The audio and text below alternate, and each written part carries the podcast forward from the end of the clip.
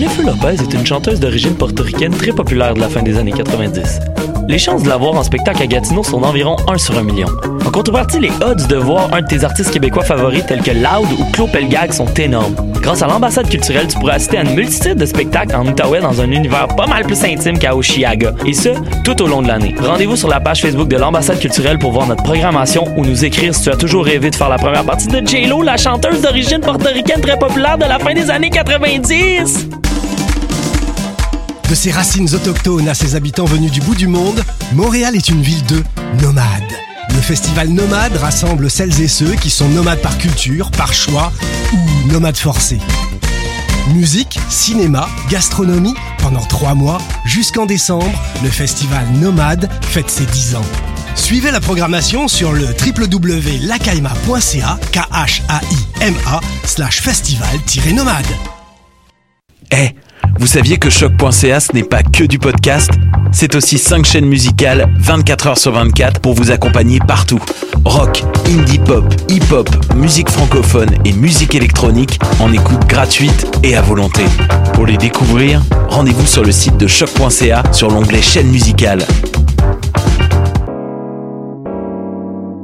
T'as raison, ma Brenda, c'est le résumé des nouvelles de la communication, du marketing, de la publicité et des médias en moins de 10 minutes. Chaque semaine, mets-toi à jour de l'actu, que tu sois professionnel du métier ou pas. T'as raison, ma Brenda, c'est le vendredi à 8h sur choc.ca. Le reste de la semaine en podcast et aussi sur Facebook.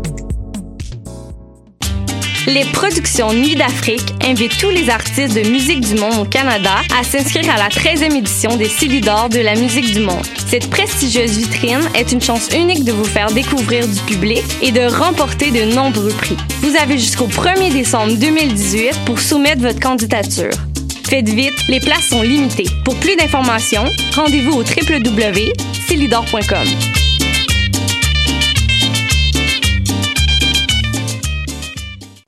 Podcast, musique, nouvelles.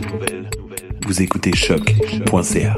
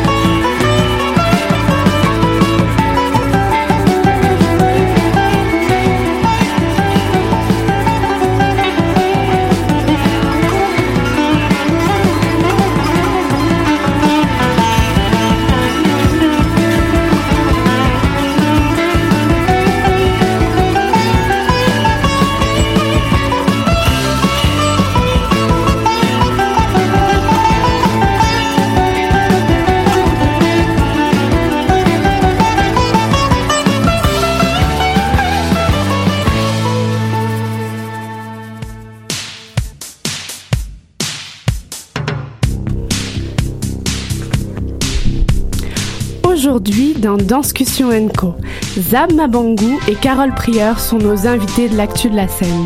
Robert Saint-Amour nous révélera les rencontres du spectateur.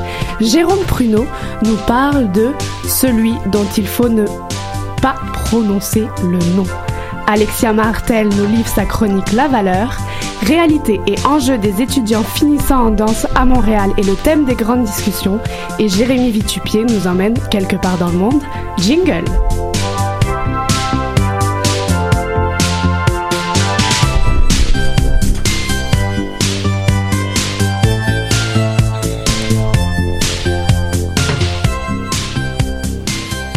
Bonjour à toutes et à tous et bienvenue à Danscussion Co sur choc.ca. Tous les vendredis midi, Danscussion Co décrypte pour vous l'actualité des arts de la scène, danse, arts et spectacles, société, culture, politique, musique, tout y passe. Huitième émission de la saison, dernier jour de novembre. Ici Clara, Maude et Alexia qui a récupéré sa place à la régie.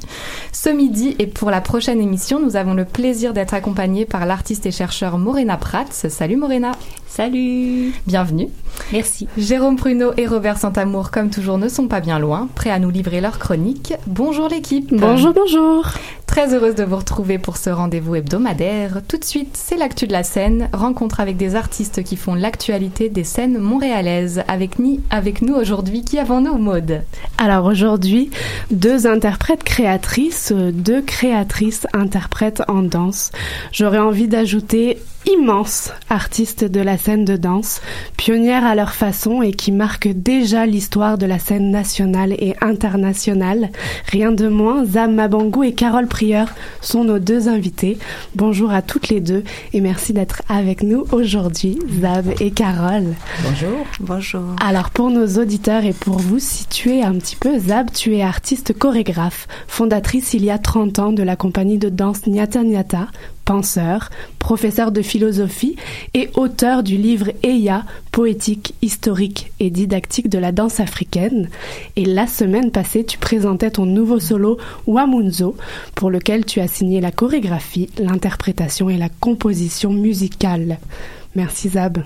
Un honneur pour de vrai. Carole, interprète pour de nombreux chorégraphes, tu es depuis 23 ans et j'ose le dire l'une des muses de la chorégraphe montréalaise Marie Chouinard. Soliste, pièce de groupe, tu es de toutes les œuvres de la créatrice.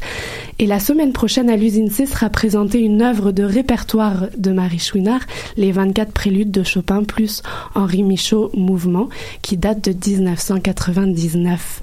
Merci également à toi d'être avec nous. Alors loin de vos premières années d'expérience, vous excellez à votre façon dans votre dévouement, votre dévotion, votre contribution et implication pour votre art. Vous êtes lauréate de nombreux prix prestigieux qui saluent votre art et vos carrières.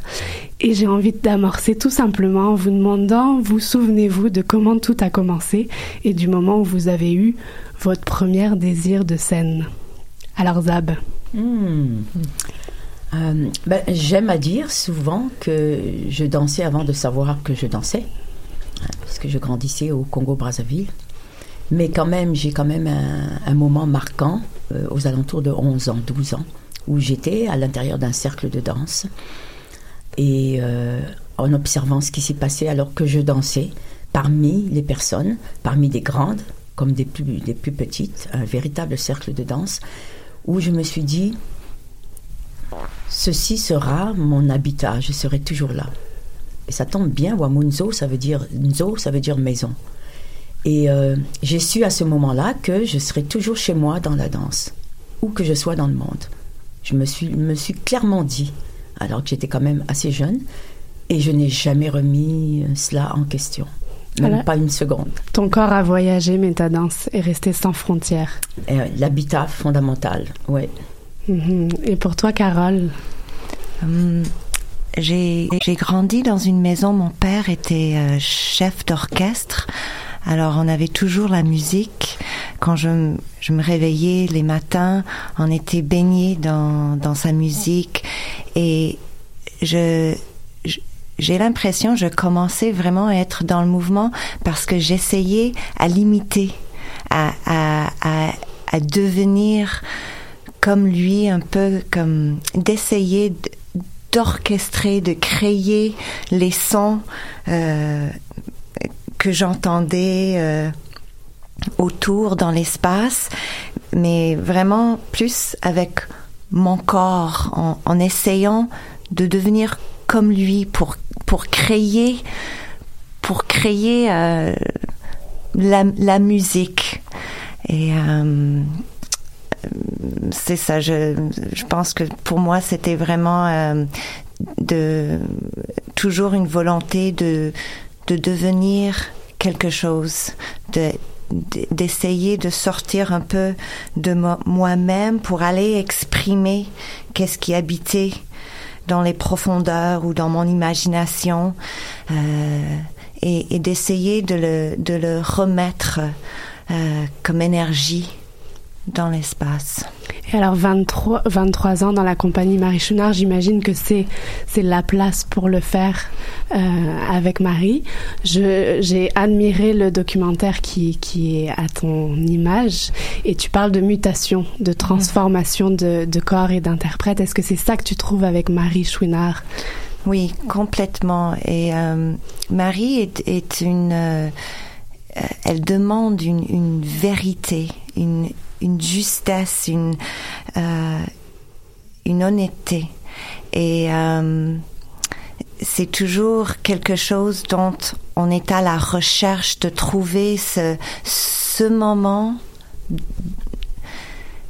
de, de pur, mais qui est dans le moment, alors est toujours en train de changer parce que nous autres, chaque moment est un moment différent et d'être près de justement où on est en ce moment et de pouvoir le partager. Et c'est quelque chose que Marie, elle est l'instinct, elle, Mhm. elle, elle, elle est l'instinctif et euh, elle demande juste ça. Et euh, alors, euh, on est toujours, moi je suis toujours à la recherche de cette honnêteté, de cette quelque part une, une précision, une perfection, mais qui est difficile à trouver parce que c'est qu'est-ce que c'est la perfection? On est toujours en train de la de la rechercher, mais de vouloir être euh, aussi qui on est là en ce Mhm. moment aujourd'hui concrètement. Et alors ça demande toujours un genre de de questionnement et de recherche et de juste être euh, dans dans le mouvement de la vie. Zab, est-ce que ce sont des mots qui résonnent dans ta démarche de soliste et de créatrice en solo, notamment avec Wamunzo qui la semaine dernière a Oui, eu deux bien sûr. soirs? Bien sûr, je ne peux, je peux rien ajouter à ce qui a été dit là. Oui, c'est c'est toujours. euh, je suis certainement une chorégraphe du live, absolument, à tout prix. Et le live, c'est cela. C'est ça le live, c'est vivre. D'autant que moi, mes, mes thèmes de prédilection, c'est le temps. Mon thème de prédilection, c'est le temps. Mhm. Il s'agit véritablement là de danser et de vivre cette danse au moment où on est en train de la faire. Donc de parvenir à se, se saisir de sa vie au moment où elle passe, pendant qu'elle passe, et de formuler sa vie pendant qu'elle passe. C'est cela pour moi l'art de la scène. Alors, juste à te regarder, je revis Wamunzo et cette rigueur de scène. Clara, je pense que tu as envie d'ouvrir. Oui, parce que j'ai l'impression qu'il y a une dimension du, du sacré dans vos approches euh, respectives de la scène. Alors peut-être, Zap, tu peux nous en parler pour Wamunzo, et puis aussi euh, toi, Carole, avec, euh, avec Marie Chouinard, cette dimension du sacré. Mhm, Intéressant. Je ne sais pas si vous avez lu la petite citation que j'ai mise dans le programme. euh, ce qui ne nous a été ni enseigné ni révélé, nous en avons fait notre affaire. Mhm. Et c'est la citation que j'ai proposée pour Wamunzo.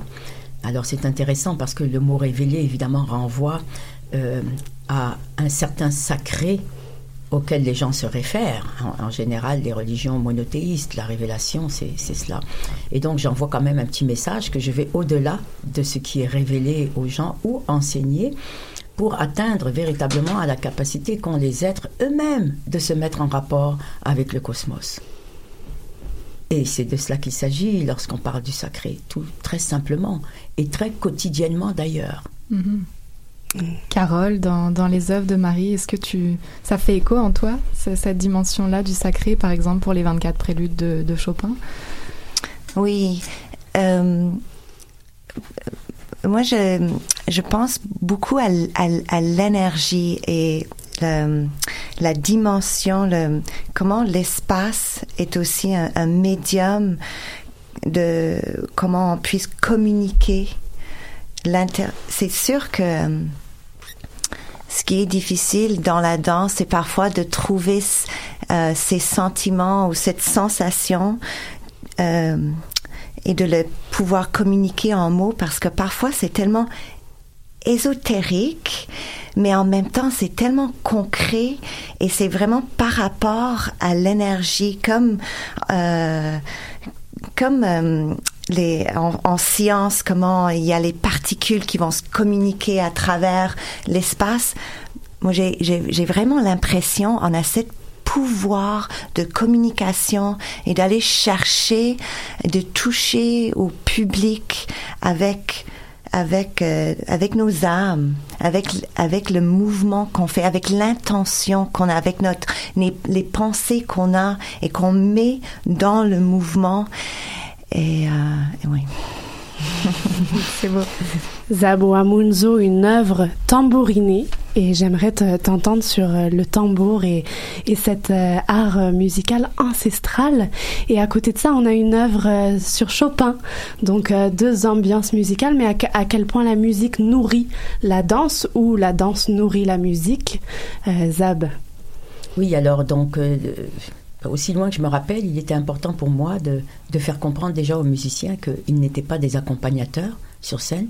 Je n'ai jamais d'accompagnateur, simplement des artistes euh, qui sont sur scène avec moi. Et donc, Wamunzo est un faux solo. Oui. Certainement d'un point de vue africain ou africaniste, c'est un faux solo. Euh, il y a trois musiciens avec moi sur scène qui sont partie prenante de ce qui se réalise sur scène, euh, très clairement. Et Carole, tu parlais de concret. Et autant euh, les rythmes travaillés que je compose sont de l'ordre évidemment de, la capacité d'abstraction qui se, qui se que contient tout, tout le, jeu rythmique très fort et cette capacité d'abstraction doit effectivement produire quelque chose de concret qui littéralement structure l'espace. Hein. Donc moi je parle de scénographie rythmique. Euh, mes rythmes sont ma scénographie euh, mm-hmm. très concrètement, très clairement. Et comment ça s'articule dans le processus de création? Est-ce que tu travailles toujours avec les musiciens et puis vous créez finalement euh, euh, comme ensemble cette œuvre? Ah non, c'est vraiment un travail de composition par, euh, par, par bout, par séquence. Je l'ai expliqué le, deuxième soir, on avait une discussion avec Philippe Sporer. Et je commence, dans le cas de Wamunzo, j'ai commencé avec un musicien que je convoque tout seul. Et je lui demande, fais ça. évidemment, moi, je suis remplie de rythme, je suis remplie de sons, de tons. Ma vie se passe dans un domaine de résonance continuelle. Pendant que je vous parle, moi, je résonne. Mm-hmm. Je m'assure que ce que je dis entre dans l'espace. Je, m'assure qu'il y a un retour. Je ne fais pas que simplement livrer ce que j'ai à dire, mais je suis en rapport avec voyez-vous Et c'est comme ça que fonctionnent les rythmes pour moi. Donc lorsque je rencontre le musicien, je suis déjà en rapport, et il faut que je le mette en rapport avec ceux avec quoi je suis en rapport, mais lui-même intervient tout de suite par sa présence, sa manière ne serait-ce que de s'asseoir, de prendre son instrument, il y a déjà quelque chose là qui se, qui, se construit. Et donc je commence à travailler des séquences rythmiques qui sont des, des paroles du temps, ni plus ni moins. Et il faut que ces paroles du temps puissent euh, résonner chez la personne qui travaille avec moi. Et euh, ça, euh, je vais le jouer avec un tambourinaire, mais j'ai travaillé avec des violoncellistes tout à fait classiques. Et j'ai fonctionné de la même façon, il faut, faut, bien comprendre ça. Donc je travaille avec un, ensuite j'en rajoute un deux.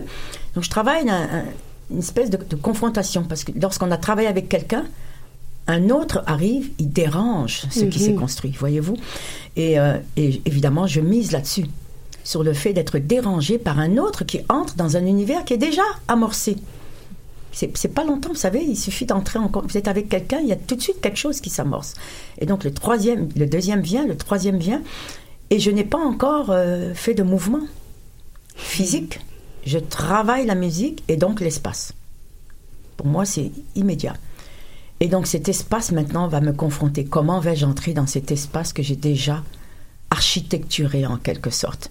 Et il y a donc tout un travail de, de, de, de négociation, littéralement, de l'espace qui est un espace musical, qui est un espace physique, qui est un espace de spiritualité, qui est un espace de tout cela. Et là, moi, j'entre en négociation. Il faut que mon corps se confronte. C'est tout ce que je suis qui doit pouvoir s'articuler à l'intérieur de ça. Mais progressivement, hein, petit à petit, voyez-vous. C'est, c'est pas quelque chose. On construit. On ne vient pas imposer de l'extérieur. Ça se construit, je dirais, affaires internes de l'intérieur. Mhm. Et Chopin en face, et, et on sent, Carole, que tu es en résonance avec tout ce qui se passe. Euh, com- comment ce travail musical a été abordé et, et danse et musique? On parle de 99, mais j'imagine qu'on réactualise encore aujourd'hui euh, ces œuvres. Mhm. Euh, ben encore une fois, c'est vraiment comme le corps devient un instrument en relation avec, en communication. Et encore, dans ce, ce- ce- de vivre le moment présent, même si ça fait des centaines de fois qu'on entend la musique, chaque fois qu'on l'entend, parce que on est, on, est dans le moment où on est une personne différente par rapport à il y a dix ans ou hier, on va l'entendre différemment, on va avoir une façon de l'exécuter, de le, de le, de, l'entendre et, de le digérer et puis de le manifester d'une autre façon. Et c'est c'est cette relation vivante, toujours dans le présent, euh, qui, qui crée cette communication et chaque interprète, parce que on est, on est 10 sur scène, va avoir sa façon d'être en relation corporelle avec euh, les ondes, le, le, le son, le, la musicalité. Il va, il va le, l'intégrer dans son corps, dans ses cellules, dans ses organes d'une façon, et ça va ça va rebondir et ressortir, ça va ça va s'exprimer en relation avec comment il, est en lien ce jour-là.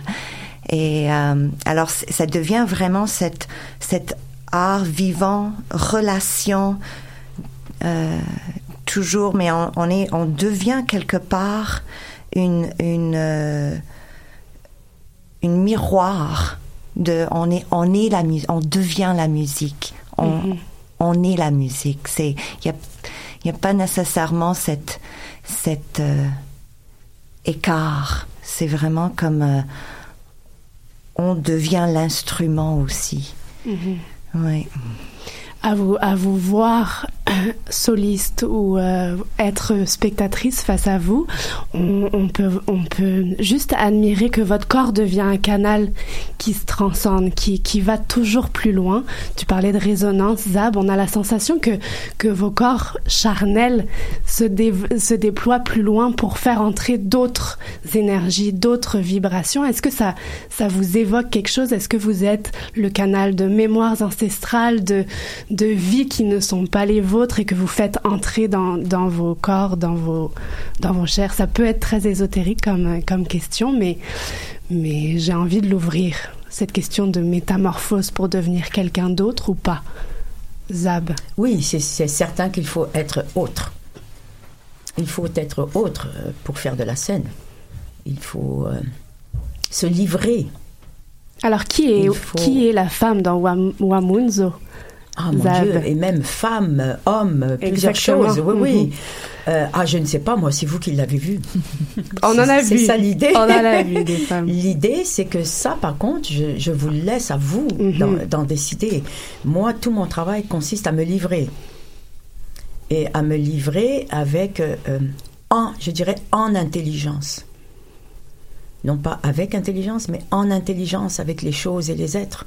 C'est ce qu'elle veut dire, Carole, lorsqu'elle parle de ces liens qui sont constamment reformulés euh, dans le moment où il est, transformé. Pendant qu'il se formule, il se transforme au moment où ils sont en train d'être des liens, d'être en relation.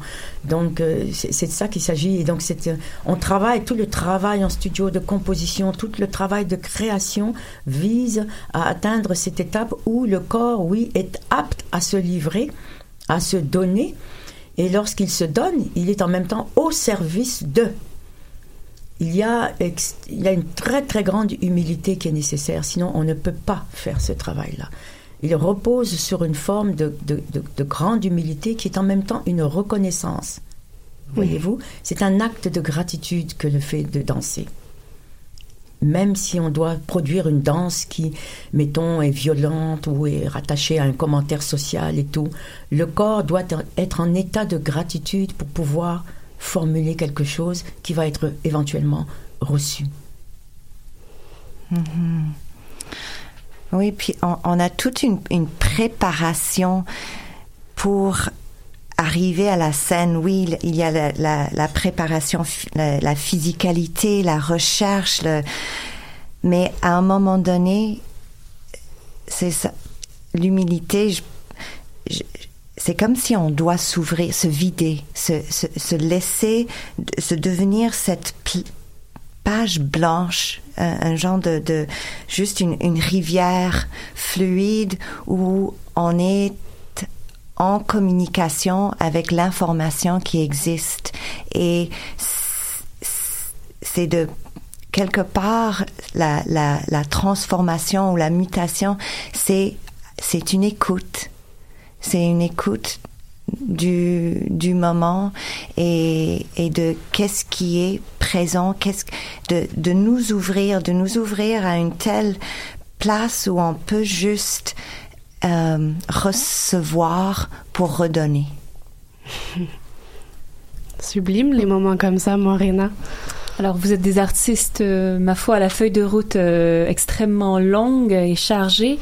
On a commencé par l'historique, d'où d'où d'où vient ça, mais je serais curieuse aussi de savoir si euh, votre rapport à la danse ou le, le, le, lien que vous entretenez. Donc, tu parlais d'humilité, Zab, et de pardon de gratitude et d'humilité, Carole.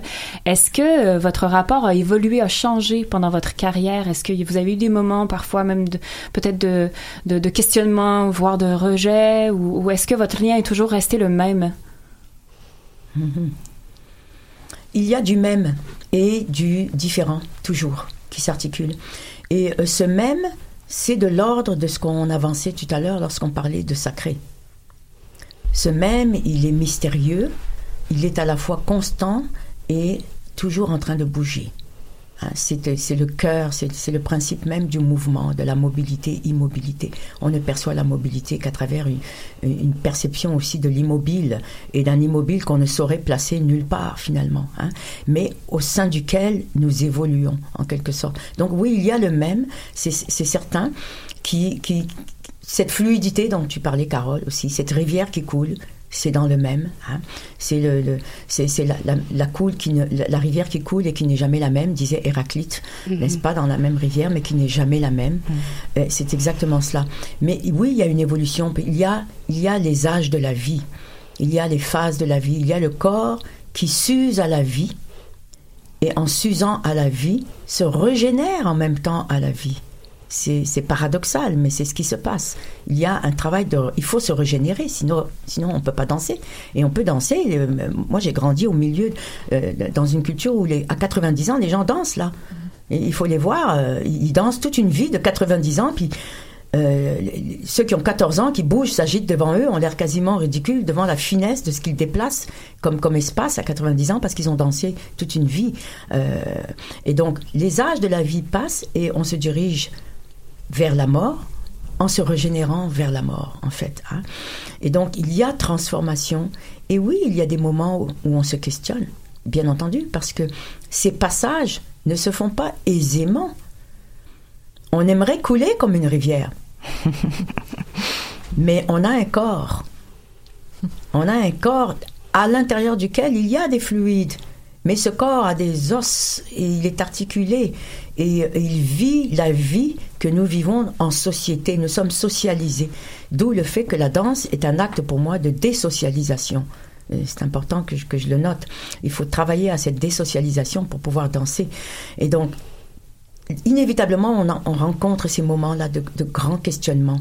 Je dirais même de désordre. Et ce désordre, moi, je le pratique au plan rythmique. Mhm.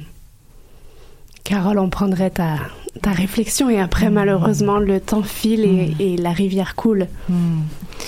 Euh, ben, je dirais aussi ce même, c'est euh, c'est c'est la croyance aussi. C'est la croyance et notre, euh, c'est pourquoi on, on est on est dans le mouvement, on est dans la danse. C'est c'est ce qui nous nous ramène chaque jour au studio, chaque jour à, vivre euh, ce mouvement, c'est parce que c'est notre vie. Il n'y a pas une séparation.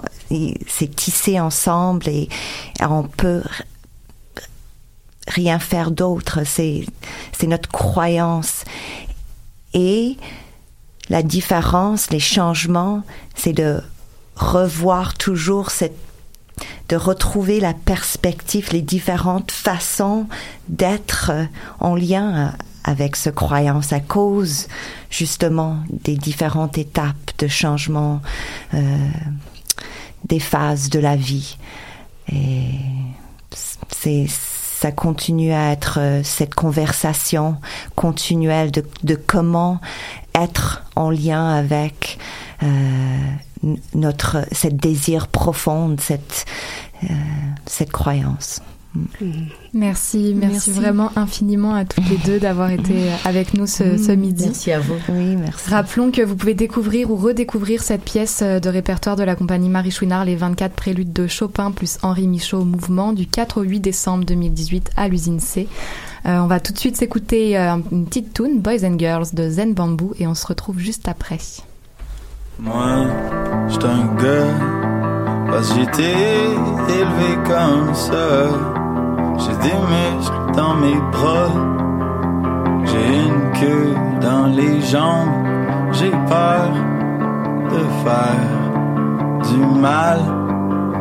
Un, un humain, ça vote pour son équipe. Les gars votent pour les gars. C'est pas toutes les filles votent pour les filles. Et moi, toute ma vie, j'ai pris pour l'underdog. Ni l'un, ni l'autre.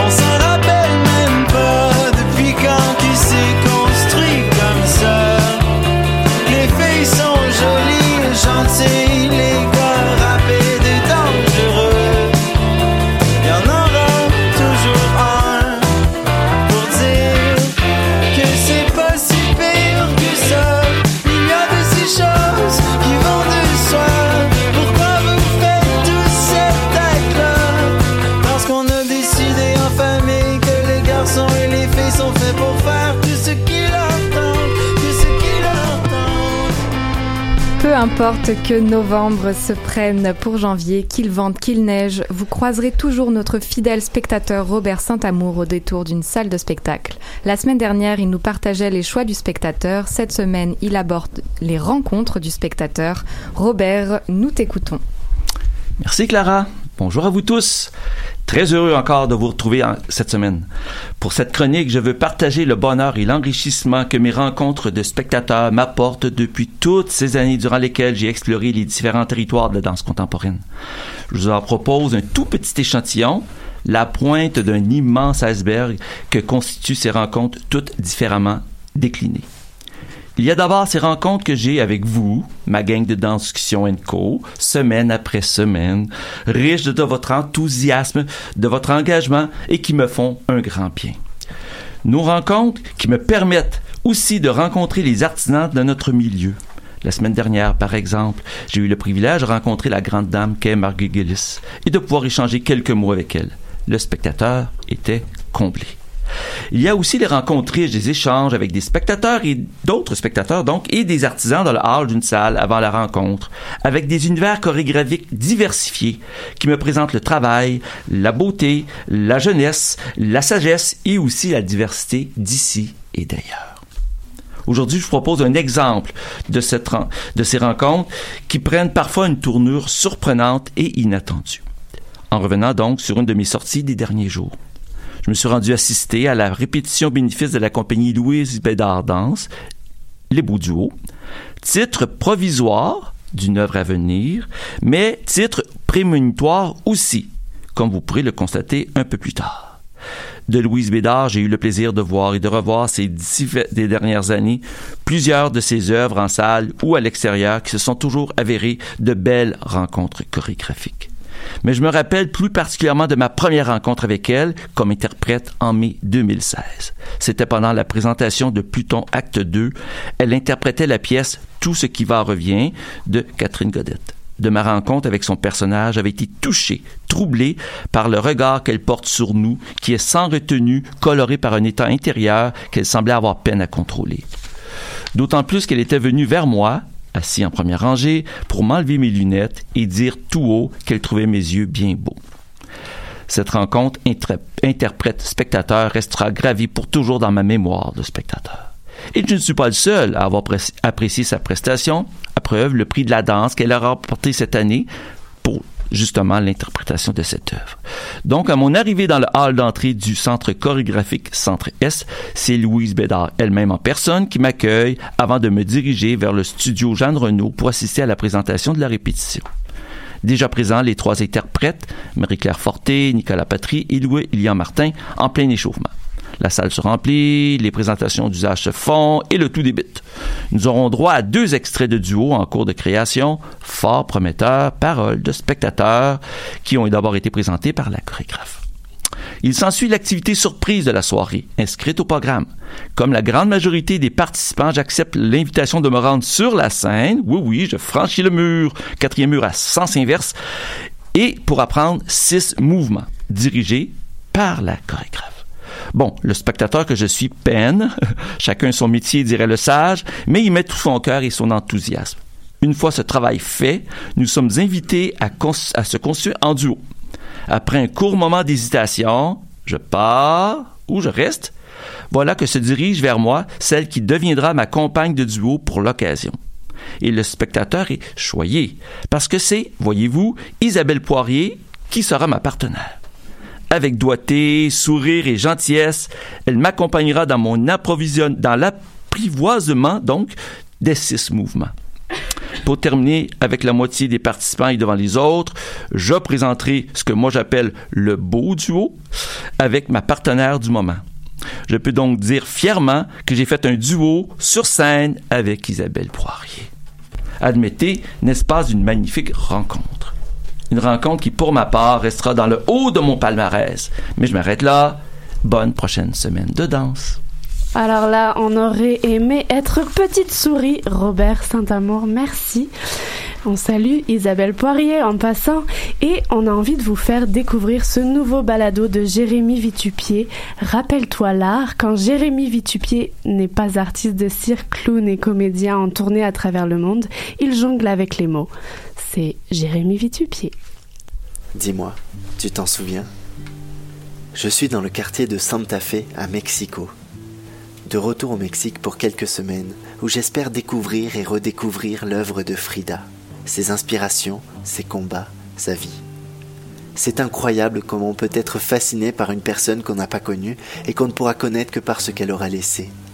Il y a des personnes qui nous touchent profondément de leur vivant et d'autres qui continuent de nous bouleverser longtemps après avoir disparu. Ces artistes qui créent au-delà d'eux-mêmes et qui nous rappellent à notre humanité, brute, bestiale et romantique. Je ne sais pas où j'en suis, perdu dans le vacarme et la cacophonie roulante. Je peine à reprendre un souffle suffisamment sain pour continuer d'avancer. Les œuvres sont comme des bulles d'oxygène pur qui proposent de nouveaux chemins. Ce sont des guides éclairés et hétéroclites pour bâtir des avenirs possibles et fuir les mondes impossibles. Des marqueurs du présent qui nous montrent où on en est. J'ai hâte de me perdre dans des musées ou dans des quartiers qui respirent autre chose que le carburant, où la vie d'avant résonne autant que celle du présent, où les gens partagent plus que de simples paliers de porte, où les musiques font vibrer l'air et se mélangent pour couvrir le brouhaha à coups de mélodies ensoleillées, de pas qui dansent et d'éclats de rire. Quand je suis fatigué, ou plutôt quand je suis déprimé, quand je me sens aussi gris que la fumée qui sort des pots d'échappement, quand le poids de la routine m'a trop éloigné de moi-même, le remède, autre que l'amour, c'est l'art. Tu te rappelles de ce roman qui t'a marqué? Tu arrives parfois encore à te balader dans ces paysages. Tu te rappelles ce film qui t'a ému ou choqué? De cette planche de bande dessinée dans laquelle éperdu tu t'es retrouvé? Il y a certainement aussi un tableau ou une sculpture qui t'hypnotise quand tu le contemples. Et ce spectacle qui t'a fait voler, cette exposition qui t'a révolté, ce concert où tu es devenu comme un battement éclatant. L'art nous révèle à nous-mêmes. Il nous bouge, nous change, il nous avale. Il nous empêche de rester sur cette ligne droite et triste qui part de notre lit au matin pour le retrouver le soir même. L'art nous sort, et nous continuons de le faire sortir à notre tour, en le laissant derrière nous pour que quelqu'un le trouve à son tour sur la route, et qu'il change comme toi et moi, d'un pas, sa trace. Allez, à la prochaine. Ciao.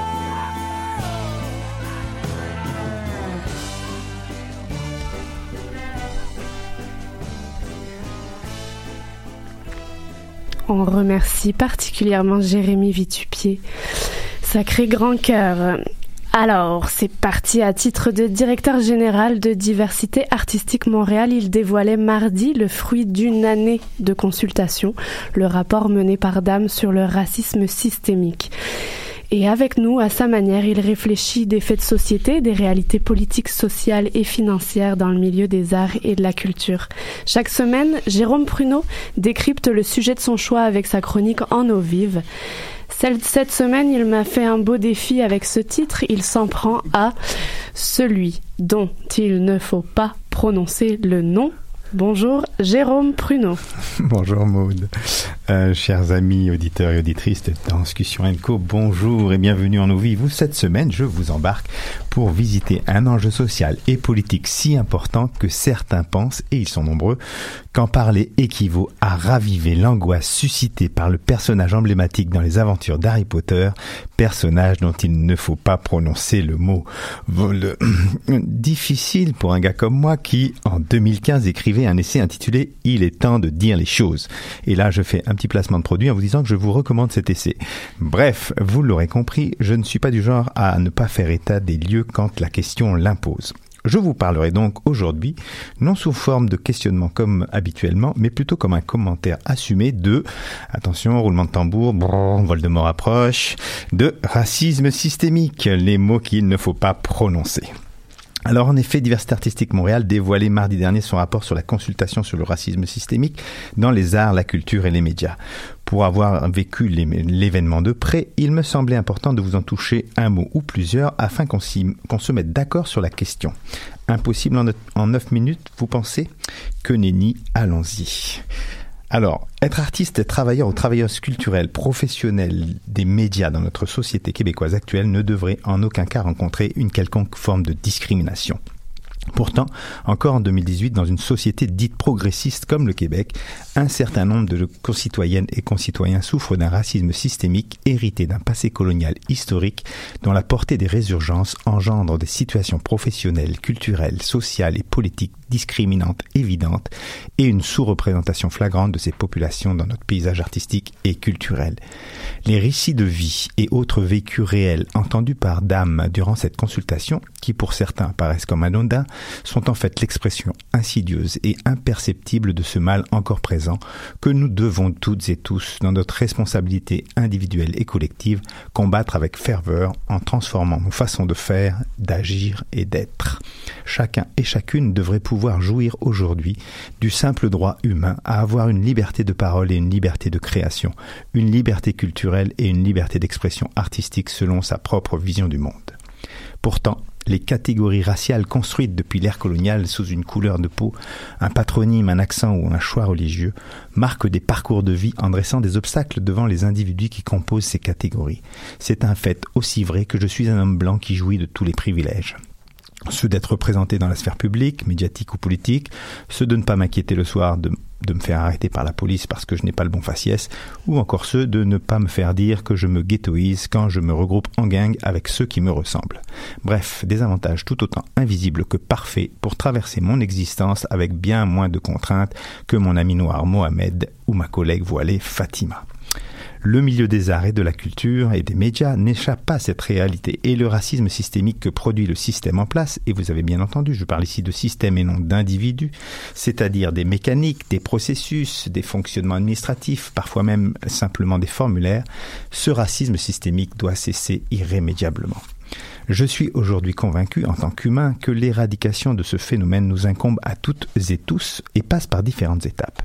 La première, c'est que collectivement, nous reconnaissions chacun, chacune, dans nos organisations, nos institutions, la présence insidieuse de ce racisme systémique. Appelons, s'il vous plaît, celui dont il ne faut pas prononcer le nom Voldemort, puisqu'on sait qu'il s'appelle Voldemort. Cette reconnaissance de vocabulaire est essentielle primordiale car elle est la base et l'histoire du monde nous l'a montré de toute démarche de réconciliation. Réconciliation ici entre un pouvoir dominant et des sphères sociales dominées, incarnées par des femmes et des hommes que nous côtoyons chaque jour et qui très souvent ne sont pas loin de nous du tout. La deuxième étape est celle de l'écoute, celle qui vise à entendre réellement les situations de discrimination, comme celle énoncée dans le rapport de Dame par exemple, afin de comprendre. Oui, écouter et entendre pour comprendre. Et enfin, la dernière étape est celle qui consiste à se mettre en marche dans l'action quotidienne pour transformer nos pratiques en s'engageant de façon authentique, et là aussi j'insiste sur ce mot, pour que de réels changements s'opèrent. Des changements administratifs, des changements de recrutement, de façon de décider, de sélectionner, de financer, de programmer, des changements de vocabulaire ou de choix d'information reportés dans l'espace public. Et là, D'ailleurs, parlant de mots dans l'espace public, je suis obligé d'ouvrir ici une petite spéciale parenthèse pour Richard et Sophie, nos amis pseudo-journalistes faiseurs d'opinion du JDM, à qui on accorde une tribune bien plus grande que la nôtre pour semer la discorde sociale en inondant pour madame ses papiers, ou, torchons, ou torchons devrais-je dire, d'onomatopées spécifiques sortis tout droit de l'imaginaire québécois qui ne voudrait qui se voudrait pure laine comme aïe ou oh boy, bien défendresse de la langue française d'ailleurs pour cette dernière, plutôt que d'essayer de construire un Québec inclusif. Le petit flic de la culture, Dixit toujours la blonde Sophie que je suis, pense davantage qu'il faut combattre le racisme plutôt que de souffler Hmm, oui, pense davantage. Oui, c'est moi qui pense. Je pense davantage qu'il faut combattre le racisme plutôt que de souffler sur les braises de la haine pour le rallumer sans cesse, au point où le recensement d'hier sorti ce matin dans les journaux sur les crimes haineux montre qu'un quart de ceux commis au Canada ont été recensés au Québec, en hausse de 50%.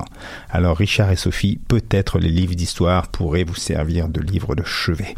Bref, à chacun ses combats, fin de la parenthèse. Je crois pour ma part que nous, hommes blancs et femmes blanches, nous décideurs en position de pouvoir, nous avons une part à faire essentielle en devenant des alliés en prenant conscience de nos privilèges et en acceptant surtout de les partager et même d'en céder pour rééquilibrer la balance, en acceptant de faire une place, de donner la parole, d'offrir des tribunes, afin que l'équité culturelle s'inscrive durablement comme la valeur fondamentale à respecter dans notre milieu artistique, culturel et médiatique. L'équité culturelle étant entendue ici comme un concept qui affirme que les traditions, l'esthétique, on en parlait un instant, et les expressions de toutes les cultures ont une valeur égale. Cette démarche est un processus individuel et collectif qui demande à chacune et chacun d'être proactif et qui doit s'ancrer dans le temps et dans la continuité pour ne pas être une action de surface, mais bien un quotidien incarné. L'engagement de toutes et tous est capital pour réussir à transformer notre sphère artistique, sociale et culturelle pour définitivement mieux inclure l'autre, notre semblable, et être fiers tous ensemble d'appartenir au territoire sur lequel nous-mêmes, Québécois et Québécoises, ne l'oublions pas, avons été accueillis il y a plus de 400 ans par nos frères et sœurs autochtones avant de leur infliger à ces peuples notre vision raciste du monde au point de leur interdire jusqu'à récemment, 1951 pour l'histoire, le droit fondamental de créer et de faire de l'art. C'est cet ensemble de choses qui m'amène à penser qu'il faut nommer les choses telles qu'elles sont, sortir Voldemort du placard pour le regarder bien en face, en lui montrant qu'il ne nous fait plus peur, et plus tout le monde prononcera le nom de Voldemort, plus il perdra de sa consistance. Idem pour le racisme systémique. Parlons-en, nommons-le et combattons-le. Combat d'ailleurs qui me fait penser à une grande chanson de reggae, reggae qui vient d'entrer d'ailleurs hier au patrimoine culturel de l'humanité. Get up, stand up, stand up for your right. Et voilà, Aléa Jacques Taest. À tout bientôt. Jérôme Pruneau, tu fais mal au lecteur d'Harry Potter. On ne prononce pas ce mot. Merci Jérôme Pruneau. Le rapport euh, du racisme systémique est accessible en ligne sur le site de Diversité Artistique Montréal. 31 recommandations ont été faites. Mhm. Euh, il est à lire. Il est à avoir comme livre de chevet peut-être aussi pour Noël. Bah, Tiens, voilà. très bonne On idée pour commencer l'envoyer. 2019 avec un beau visage. Virgule musicale avec Lost de Odezen avant de retrouver notre belle Alexia et de plonger dans ses yeux. Restez avec nous.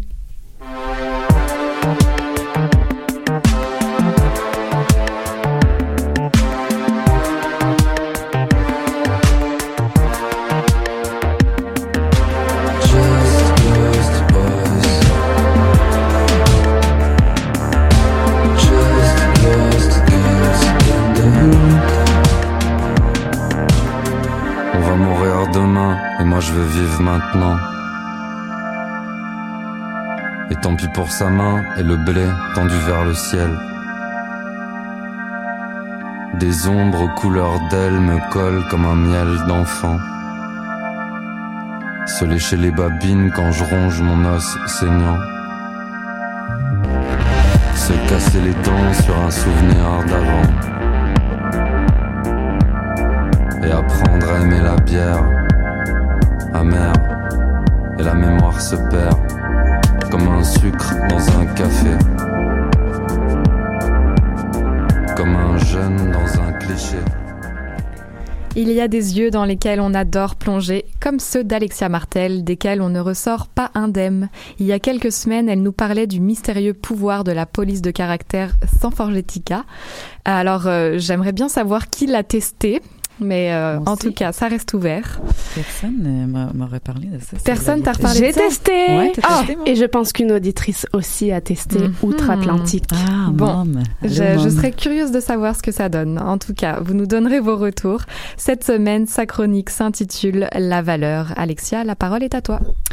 Et oui, aujourd'hui, je partage avec vous le début de ma réflexion sur mon sujet obsessionnel des prochains mois.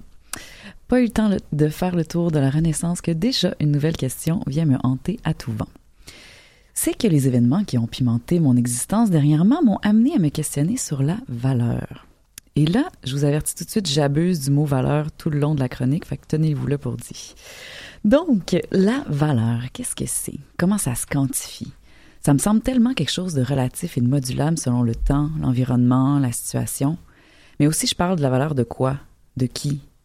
On s'entend que la valeur d'un objet, c'est quand même plus facile à calculer que la valeur d'un service ou même de quelqu'un. Mhm. Donc, la vie a fait en sorte que j'ai pas eu le choix de me pencher sur la question c'est quoi ma valeur à moi en tant qu'artiste? Mais la valeur d'un artiste, ça se calcule comment en fait? Je veux dire, il n'y a pas juste l'expérience professionnelle qui compte. Comme danseuse, la valeur de mon travail est directement liée à mon corps, mais aussi à mes expériences de vie qui font la personne, l'interprète que je suis aujourd'hui. Mais combien ça vaut une Alexia Martel en novembre 2018? Parce que, tu sais, il y a eu de l'inflation à un moment donné, j'ose espérer. Puis là, il y a plein de paramètres à tenir en compte, hein, parce que la valeur d'Alexia est aussi à la merci du budget de la production. Mais qu'est-ce qui se passe si la production évalue pas mon travail au même prix que moi? Parce que pour définir une valeur, faut une évaluation. Et là, pourquoi ça m'est si difficile de répondre à ça, c'est que de un, l'argent, je vous l'avoue, c'est pas mon fort. C'est pas que je le méprise, mais ça me gosse de mettre un prix à tout. C'est pas non plus que je pense que c'est tabou, mais je trouve ça vraiment lourd de voir la vie juste par rapport au cash. J'ai une approche du budget assez YOLO, mettons. Je sais, là, on a des jeunes en plus dans la salle. YOLO, faut plus dire ça, là, mais bon. De deux, je me suis rendu compte qu'à date, j'ai eu la chance de travailler soit avec des compagnies qui valorisent le travail du danseur, pas de négociation à avoir ici, soit avec du monde de ma génération, puis on s'entendait tous pas mal sur la valeur du travail qu'on avait à faire ou la non-existence du budget, hein, ça arrive des fois. J'ai donc pas été confrontée à défendre ma valeur devant du monde que j'admirais, avec qui j'avais vraiment envie de travailler. De trois, c'est pas clair ces affaires-là. Tu sais, c'est pas comme quand tu, regardes tes épargnes puis la somme de tes possessions, tu peux mettre un prix là-dessus. Là. Tiens, je vaux ça. Dans l'art, c'est plus twisté. Ta valeur est aussi en lien avec ta crédibilité. Et ça aussi, ça varie selon les lunettes de la personne en avant de toi. Puis des fois, le problème, il vient pas des autres, il vient de toi. Il vient du fait que tu surévalues la valeur de celui ou celle avec qui tu négocies. Là, vous allez me dire, mais c'est pour ça que la plupart des artistes, ils ont des agents. Je suis comme, OK, ouais, je suis d'accord. Ça t'aide à définir ta valeur par rapport au travail qui t'est demandé, tu te sens protégé, mais c'est encore selon le regard de quelqu'un d'autre. Comment je fais pour faire une évaluation juste de moi-même en écartant les facteurs environnants? Comment je fais pour défendre ma valeur devant du monde qui ont énormément de crédibilité dans le milieu? On s'entend là. Je suis pas en train de débattre avec mon cousin à Noël qui comprend pas que des gens payent pour s'asseoir dans un théâtre puis regarder du monde danser. Comme si un chef de cuisine voulait manger au Lomiac, mais payer le même prix qu'au Subway. Tu connais les coûts que ça implique, mais tu t'essayes quand même. Faut le faire. On s'en va vers quoi si, même entre nous, artistes, on n'honore pas le travail de l'autre? Je pense pas qu'on, pense qu'on a le pouvoir et le devoir de pas encourager le cheap labor dans notre propre milieu au moins. Puis là, je parle de tout le monde, pas juste ceux derrière les budgets. J'ai encouragé le cheap labor en négociant mal ou pas du tout certains contrats. Parfois à cause d'une précarité financière, d'autres fois parce que je voulais juste pas passer à côté de l'opportunité de ce contrat-là qui me tentait vraiment artistiquement. Mais c'est notre responsabilité à tous de respecter et d'honorer la valeur des gens qui nous entourent. Puis ça passe pas nécessairement juste par le cash. Donner un environnement de travail sain, c'est aussi une façon de faire sentir à ton équipe que tu cares. Là, avec ma petite histoire, je sais que je suis pas la première à avoir vécu ça et j'en ai entendu des bien pires que la mienne. Somme toute, ce fut vraiment une cool expérience parce que ben oui, ma passion c'est de danser, c'est pas l'argent. Bon, ça fera pas des plus gros cadeaux de Noël, mais le bad karma, c'est pas moi qui va l'avoir. Et là, parlant de Noël, je vais terminer ça sur une note Grandma Martel parce que c'est la dernière fois avant le temps des fêtes que je vous parle. Et qui dit temps des fêtes dit un peu de quétaine, un peu de cheesy, mais surtout dit résolution de nouvelle année, pas faisable à tenir.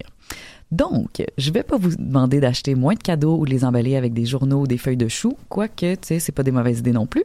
Mais non, j'irai plutôt faire une suggestion qui va comme suit. Pourriez prendre un petit moment pour réfléchir à du monde qui ont de la valeur pour vous, puis juste leur dire, ou trouver une façon de leur faire sentir. Parce que la valeur de quelqu'un, ça se met pas juste en évidence par l'argent. Puis là, je parle pas nécessairement de votre entourage proche. Je parle de votre ostéo qui vous a pris en deux rendez-vous parce qu'elle comprend votre réalité d'horaire de ministre. Je parle de votre garagiste qui a allongé ses heures de travail parce que vous aussi, vous vous êtes fait pogner par la neige à mi-novembre, pas pneus d'hiver, puis un contrat dans le bout de Québec à honorer. Je parle du gars au café du coin qui met tout le temps une maudite bonne playlist qui fait immanquablement bien commencer votre journée. Mais là, de grâce, là, faites pas ça creepy, là, en tenant les deux mains de la personne dans les vôtres, en le fixant droit dans les yeux, tout en lui disant qu'elle est une personne de valeur dans votre vie. Non, non, on s'entend, t'as connais pas tant que ça, puis t'es pas en train de te partir une secte. Dis quelque chose d'un petit peu plus chill, tu sais, où tu peux envoyer une carte anonyme, quelque chose de même. Parce que du monde qui se sente valorisé, ça fait toujours un plus beau monde. Et là, je vous chanterai We Are the World si le concept de finir sa chronique en chantant n'était pas déjà pris. On va me garder ça pour le karaoké. Merci Alexia, pour nous tu as une valeur inestimable, sache-le.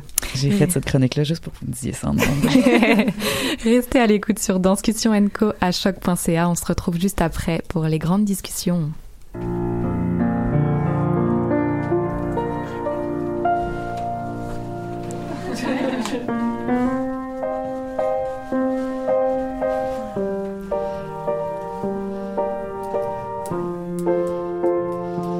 Ça donne envie d'être artiste. Mais que c'est cliché, si on dit à l'autre, je te décrocherai la lune. J'suis pas bon pour jaser comme les douze apôtres. Je te ramènerai le croissant dans la Volkswagen de mon père.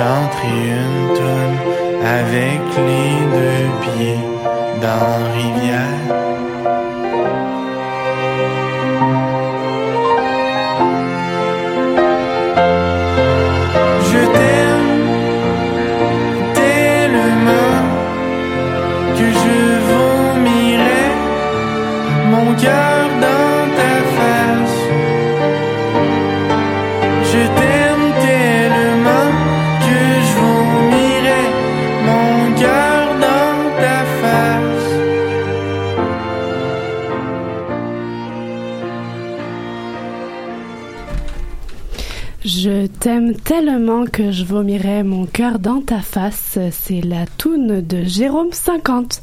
Sacré Jérôme à nouveau. Alors vous écoutez toujours Danscussion Co sur choc.ca. De retour en studio avec Morena, Alexia et Clara. Toujours une sacrée belle équipe qu'on est heureuse d'avoir autour de nous. C'est l'heure des grandes discussions. Une rencontre avec des acteurs culturels autour d'une thématique proposée. Et aujourd'hui, Clara, qui avons-nous avec nous et qu'abordons-nous? Oui, et aujourd'hui, être étudiant finissant en danse à Montréal, c'est le thème que l'on a souhaité aborder. Et pour en parler, qui de mieux placé justement que des étudiants ou des finissants? Donc nous avons le plaisir d'accueillir Malina Furoff, étudiante au département de danse de l'UCAM. Bonjour Malina. Bonjour. Camille Lassel-Wisley, étudiante au département de danse de Concordia. Salut Camille. Bonjour. Et enfin Cal- Caroline Naps, finissante du CRU 2018 de l'école euh, de danse contemporaine de Montréal. Bonjour Caroline. Bonjour. Merci beaucoup d'être avec nous euh, aujourd'hui. Alors, deux formations universitaires, l'UCAM et Concordia, et une institution nationale spécialisée dans la formation professionnelle des interprètes en danse contemporaine. On parle de l'école de danse contemporaine de Montréal. On va revenir sur ce que fait la spécificité de ces différentes formations, évidemment. Mais j'ai envie tout de suite de commencer par vous demander qu'est-ce qui vous a poussé à entreprendre des études en danse et qu'est-ce qui a motivé votre choix aussi de ce type de formation-là plutôt qu'un autre. Alors, je vais commencer avec euh, Caroline. Euh, moi, en fait, j'ai été dans un programme danse-études au secondaire. Je faisais surtout du ballet. J'aimais beaucoup cette discipline-là. Et euh, au fur et à mesure que je finissais mes études, je savais pas trop quoi faire au cégep. Fait que je suis allée en sciences humaines, puis je dansais encore à Divertimento, mais pas tant que ça. Puis j'ai réalisé que ça me manquait énormément de danser. Puis j'ai réalisé toute la passion que j'avais pour cet art-là et que j'avais envie de m'y dé- m'y dédier à 100%. Fait que j'ai fait les auditions à l'ADMI, j'ai été prise, puis je me suis retrouvée dans ce domaine-là que j'adore. Mhm. Et Camille, pour toi, Concordia Euh, moi, je faisais du théâtre plus jeune, puis j'ai vu des super bons shows de chorégraphes montréalais à un moment donné, puis ça comme ça c'est parti. Je voulais faire la danse, puis vite en faisant le cégep à Saint-Laurent, j'ai réalisé en danse, j'ai réalisé que je voulais être chorégraphe. Puis Concordia est venu comme répondre à ce besoin-là d'être chorégraphe, puis de faire la recherche assez vite, assez clairement aussi. Et pour toi, Malina, à l'UCAM? Oui, ben en fait, euh, j'ai commencé au cégep de Saint-Laurent, puis j'étais encore euh, un peu en hésitation. Est-ce que je chorégraphie? Est-ce que je, je danse? Est-ce que je savais pas trop où, où je me trouvais? Donc, je, suis- je suis allée à l'UCAM, sachant qu'il y avait plusieurs profils, et je suis euh, tombée dans le dans le pot, dans la sauce, dans le- la marmite euh, de la création. Puis euh, c'est là que je suis en ce moment. C'est vrai que c'est ça qu'il faut rappeler aussi, c'est que c'est des institutions où il y a différentes possibilités. Donc, euh, par exemple, l'UCAM notamment, euh, on peut choisir le, le programme en enseignement, en chorégraphie, en interprétation.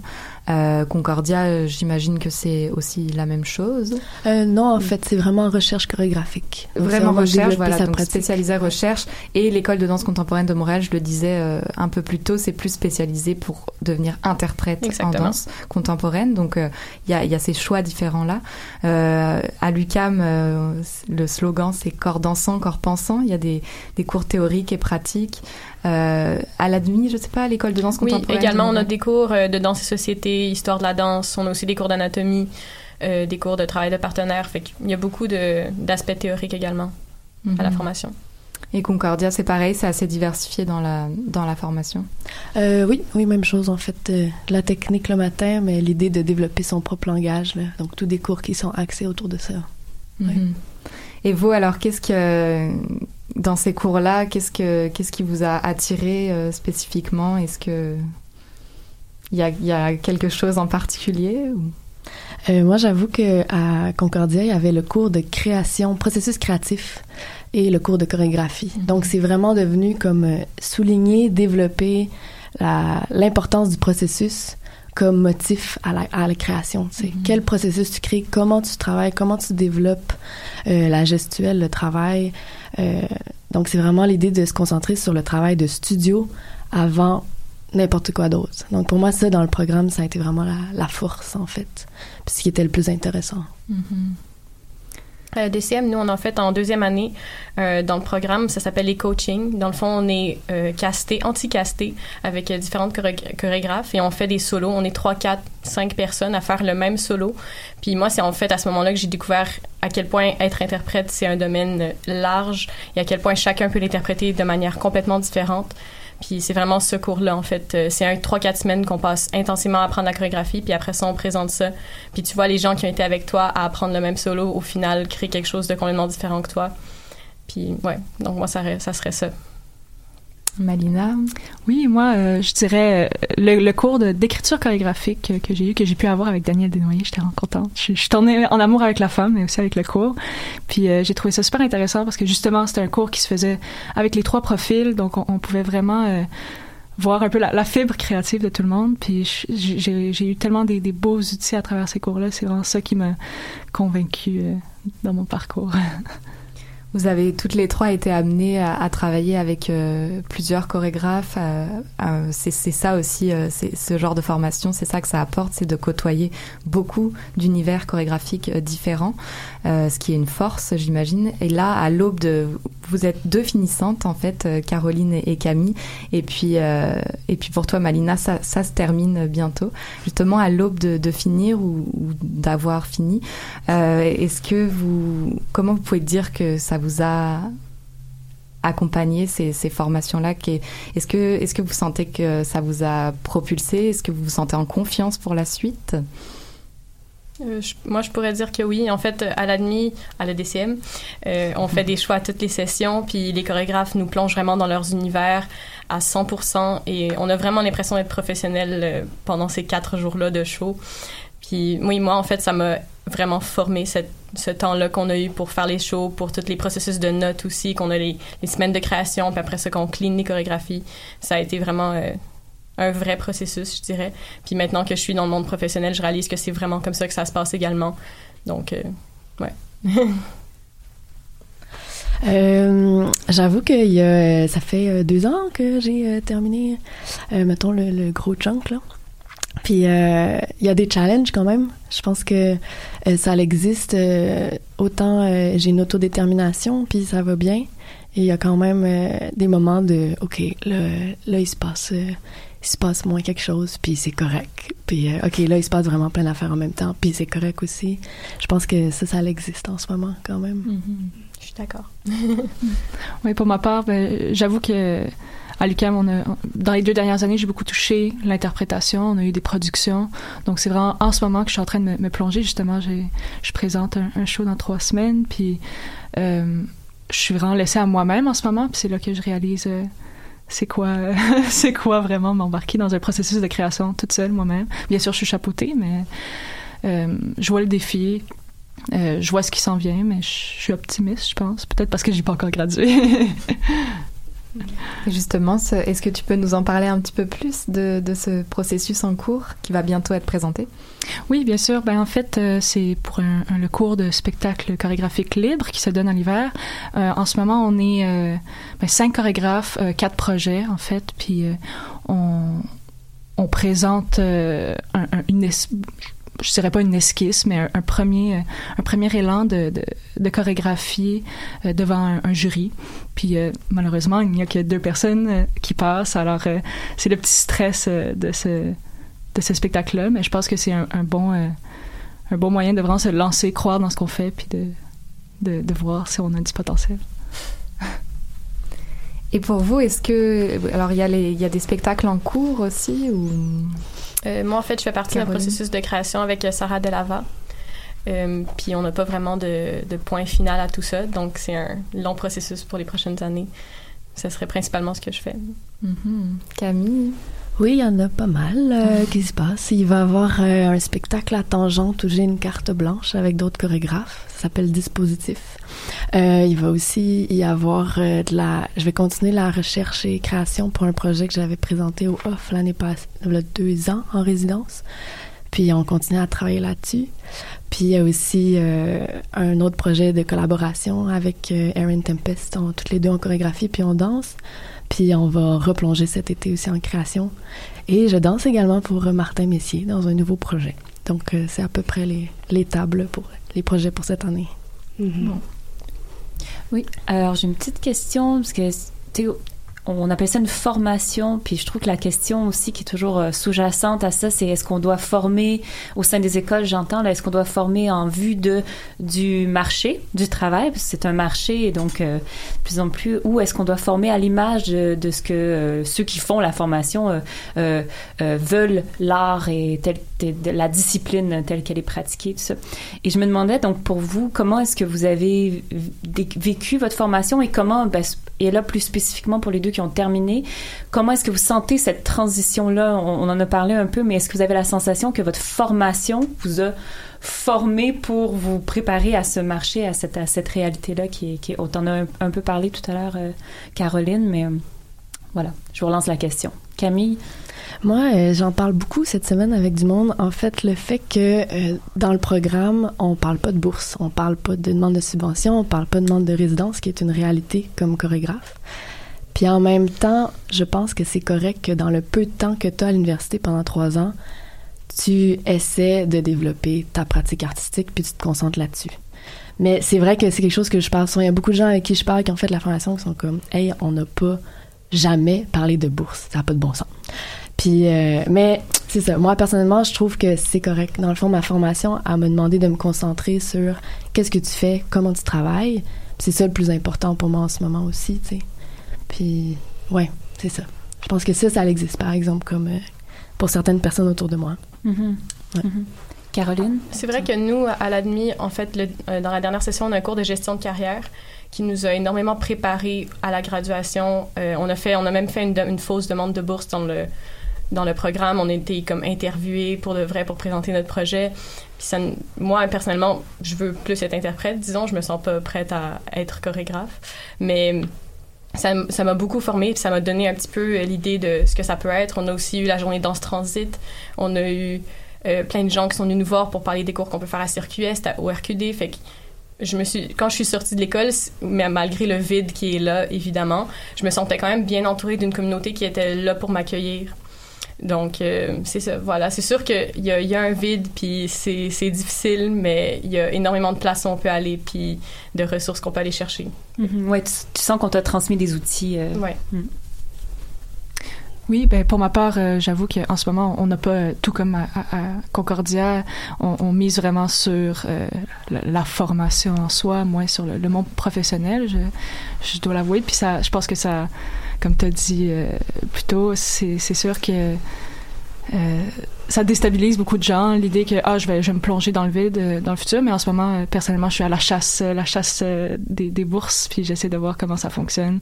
Je j'essaie de m'auto-enseigner d'être autodidacte dans la formation professionnelle. Mais je suis très contente de pouvoir me plonger vraiment dans dans ma formation et de pas m'inquiéter encore de de ce monde qui me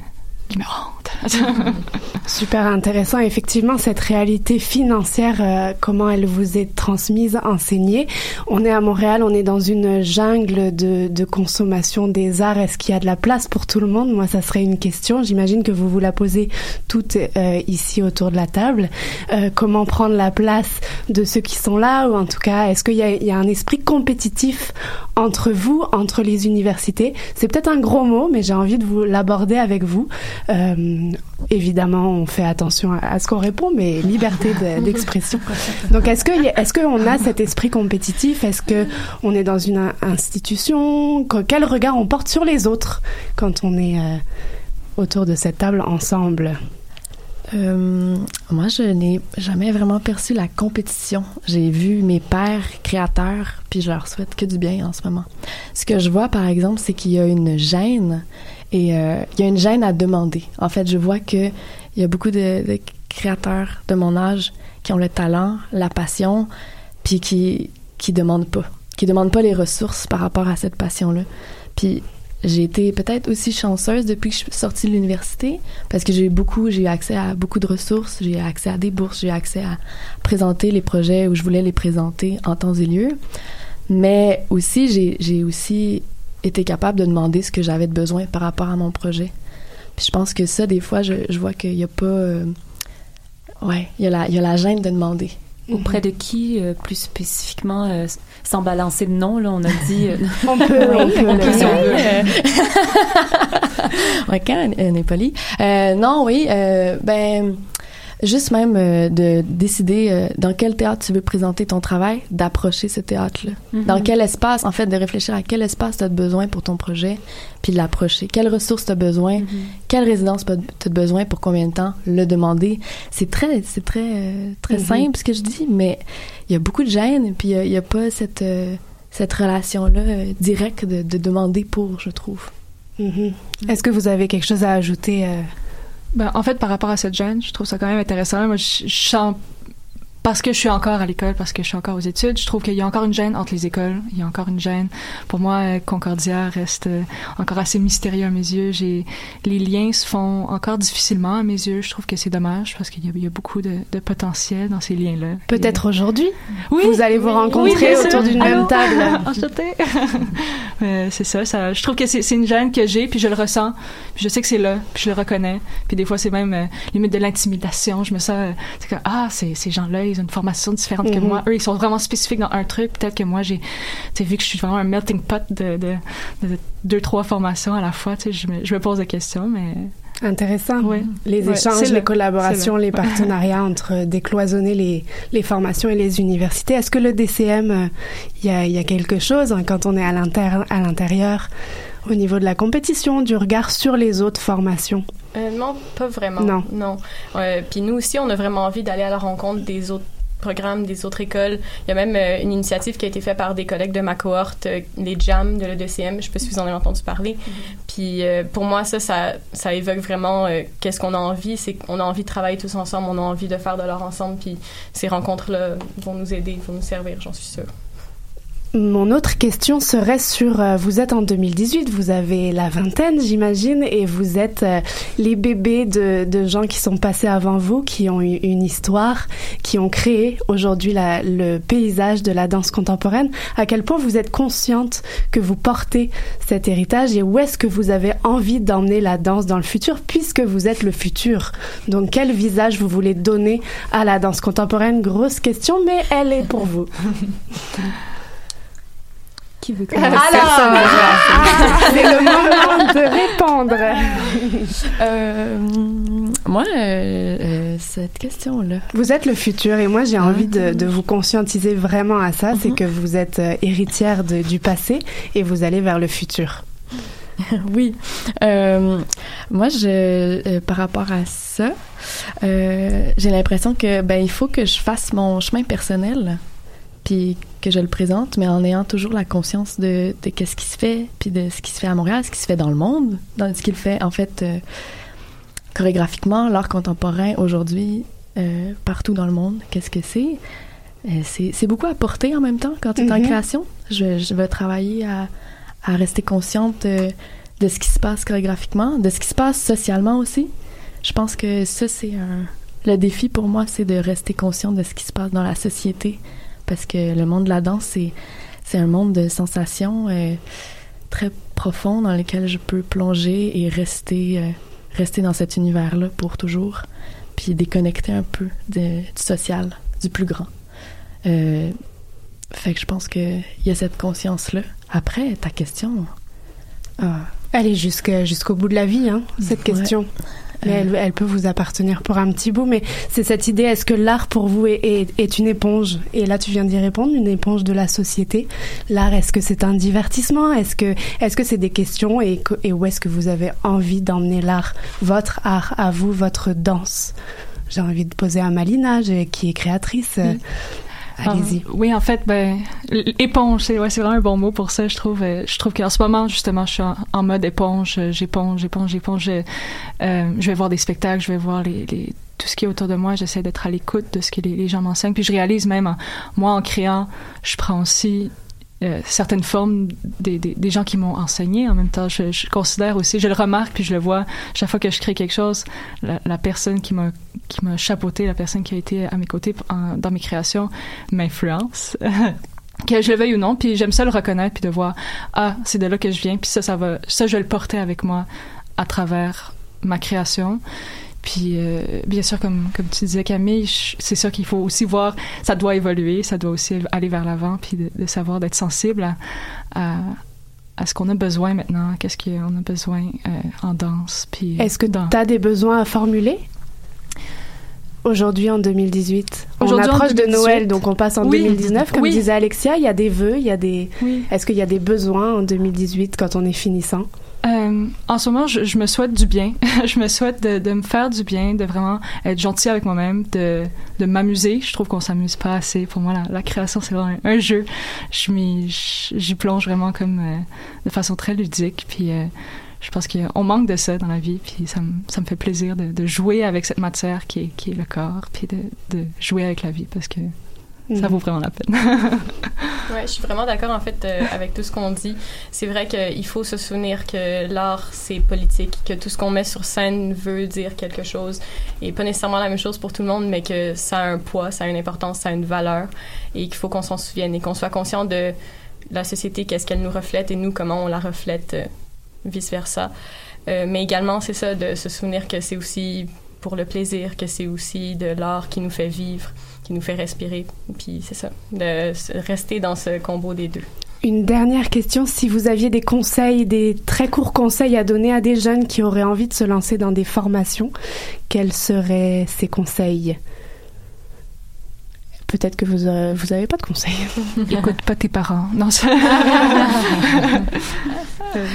Mais aie pas peur, vas-y.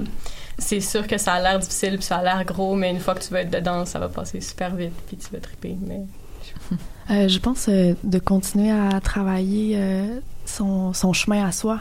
Puis que le- le- la formation, c'est ça l'aide. C'est des Mhm. outils qui peuvent t'aider, c'est des rencontres qui peuvent t'aider, mais c'est ton propre chemin. Puis il va y avoir des, des institutions, il va y avoir de l'argent, des rencontres, tout ça, mais c'est ton chemin. Puis reviens toujours à peut-être que c'est plus petit, peut-être que c'est plus grand. Tu sais, vraiment, fais-le. Fais-le à ton, fais ton chemin à toi. Là. Il. Mais c'est intéressant. on, on va rester là-dessus, je pense. Euh, Merci à toutes les trois d'avoir été avec nous. le DCM, l'UCAM et Concordia se lancent dans le, le dernier mois de présentation. Vous pouvez trouver toutes ces infos à la fois sur Facebook, que je déteste citer en ondes, mais aussi sur tous vos sites euh, internet. Merci beaucoup d'avoir été là. N'hésitez pas à nous envoyer vos questions et vos besoins sans problème là-dessus. On va clore l'émission. Est-ce qu'on se fait une page musicale ou on se lance? On se lance. Clara me regarde. C'est parti. Alors il ne manquera jamais d'occasion de sortir, de fêter, d'admirer ou de s'impliquer dans l'art et la culture. Alors quelques rendez-vous à venir. Euh, la deuxième porte à gauche à l'Agora de la danse attablée dès la semaine prochaine. Rubber Band Dance à Danse Danse avec le nouveau, la nouvelle création vraiment doucement. Émile Pinault est encore à La Chapelle euh, ce soir. Une multitude d'ateliers où on peut aller côtoyer les artistes, des maîtres en danse. Et là, je pense à vous, euh, chères euh, danseuses euh, futures aussi artistes. Un bon film de répertoire, un bon roman sous la couette, euh, une salle de théâtre. Et si on s'engageait à tous sortir croquer de l'art au moins une fois par semaine Je dis oui à ça, Maude. Nous vous donnons rendez-vous la semaine prochaine pour la dernière émission de l'année 2018. Merci à tous nos invités, collaborateurs et chroniqueurs du jour. Merci à nos auditeurs. Vous écoutez Danscussion Co sur choc.ca. Belle fin de semaine à tous et à la semaine prochaine.